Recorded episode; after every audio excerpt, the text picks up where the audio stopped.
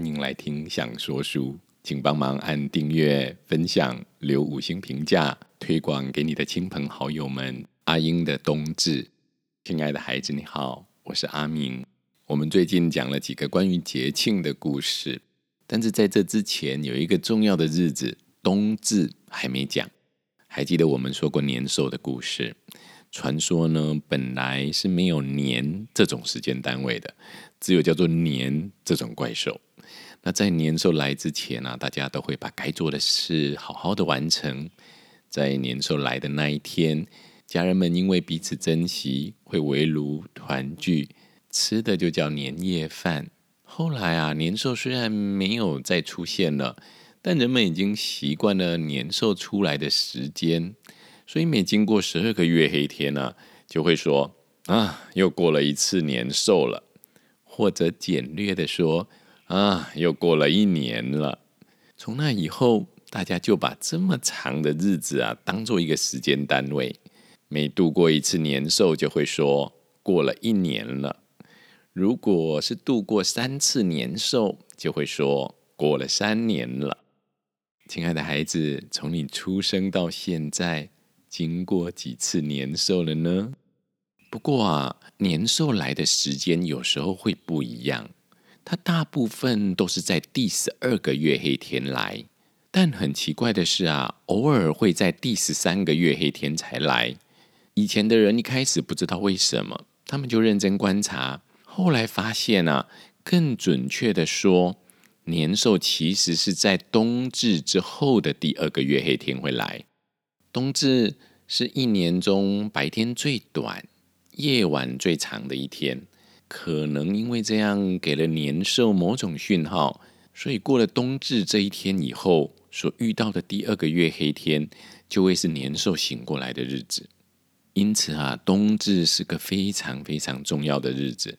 如果不知道冬至是哪一天，就没有办法准确的预测年兽来的时间。而且过了冬至之后，白天的时间就会越来越长，夜晚越来越短。阳光越来越兴盛，让人感觉到一切都苏醒过来了。之前讲的那几篇故事啊，都是阿明自己整理改写的。但今天这个故事出自于一本绘本，书名是《阿英的冬至》，写作者是蔡淑英，绘图者是王金选，由文房文化出版。很感谢文房文化和作者蔡淑英的授权。让我能在 Podcast 讲这个故事。我要特别说一下，阿明当初会开始讲故事啊，就是受到淑英老师的影响和启蒙，真的非常感恩他。我前几天跟淑英老师联络，我就想到我家小孩是当中受益最大的，因为我开始讲故事，我家小孩就听故事长大，而淑英老师就像这样子在帮忙孩子，他协助许多爸爸妈妈认识亲子共读。享受共读过程中不同的亲子关系。二十多年来，从婴幼儿到老人家，淑英老师不遗余力的推广阅读文化，参与无数的公益活动，把阅读的感动带给许许多多的人。今天我们就要来讲淑英老师写的这个故事《阿英的冬至》。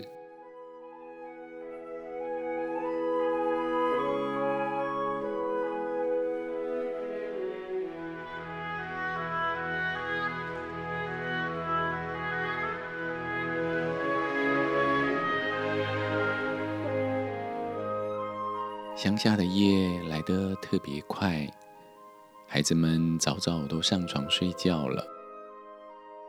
阿英被稀稀疏疏的声音吵醒。嗯，这么晚了，妈妈不睡觉，还在厨房忙什么呢？阿英揉着惺忪的眼睛，从床上下来。她先踩在竹凳子上。才又下到地板，然后跨过主卧室的门槛，穿过大厅，又跨过门槛，一路走到厨房。嗯，妈妈在洗米，这么多米都泡在桶子里，到底要做什么呢？妈妈，阿英轻轻叫了一声：“妈妈不睡觉，洗这么多米做什么呢？”妈妈转过身，两手在衣服上擦了擦。她蹲下来，抱着阿英说：“后天是冬至，明天晚上要搓汤圆，糯米要泡软才能磨碎啊！快去睡觉哦，明天还有的忙呢。”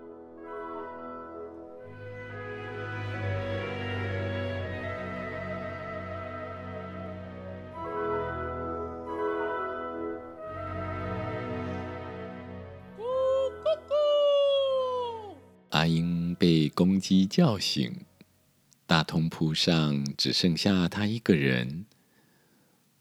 哥哥和姐姐呢？阿英喃喃自语：“嗯，嗯，这是什么声音呢？哦，院子好热闹啊，大家都聚在那里。”连邻居也都提着泡好的糯米来了，地上排着一排水桶。哥哥站在石磨前，推着竹架，来回转动着石磨。姐姐用汤瓢把糯米一瓢瓢倒进石磨上方的圆洞里。嗯，嗯，石磨转啊转。白白的米浆一股一股流入底下的帆布袋中。阿英瞪大眼睛看着每一件新鲜事。磨好后，妈妈把帆布袋口绑紧，哥哥搬来砖头，姐姐拿了竹竿和绳子。不一会儿啊，帆布袋就被砖头压着，紧紧的绑在长板凳上。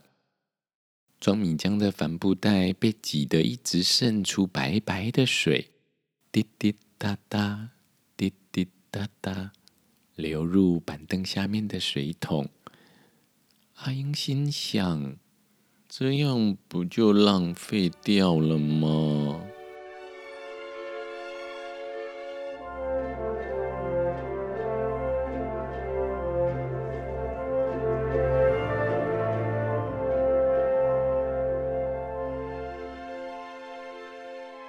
乡下的夜总是来得特别早，太阳才刚下山，四周就变得又黑又冷。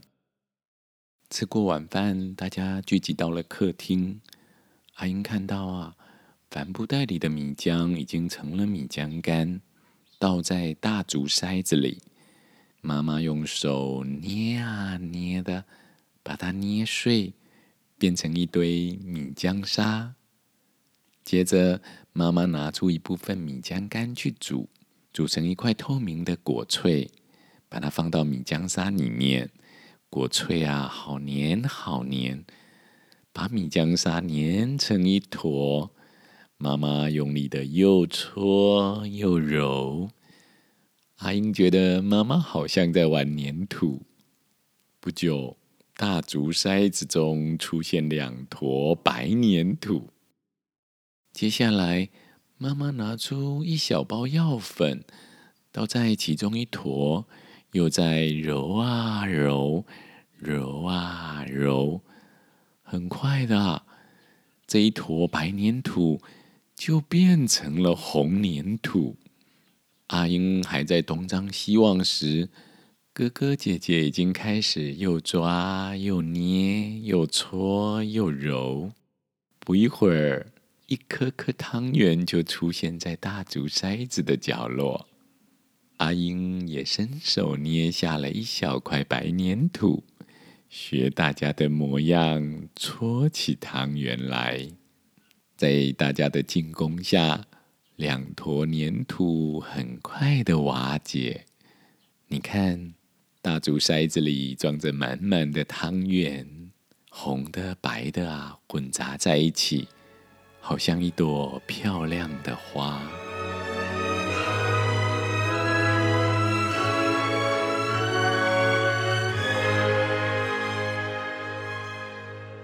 冬至这天的清晨，天还没亮，公鸡还没叫，四周一片静寂。阿英家的厨房亮着灯，是谁在里面呢？是妈妈。妈妈忙着煮汤圆，生汤圆放进滚开的水中，用汤瓢搅拌才不会粘锅。等汤圆膨胀浮起来，在水面上跳旋转舞时，就代表汤圆煮熟了。冬至清晨煮汤圆拜拜，是自古流传的习俗，不仅要拜神明，也要拜祖先。感谢他们一年来的庇佑。等到阿英起床，妈妈已经用汤圆拜过神明和祖先了。阿英来吃汤圆，大哥啊，过来牵阿英走向餐桌。大姐盛了一碗汤圆给阿英，阿英吃了汤圆长一岁哦，你赶快吃。等一下就变成午睡哦。嗯，汤圆甜甜软软的，好好吃。这些汤圆是大家一起做出来的，阿英也有帮忙哦。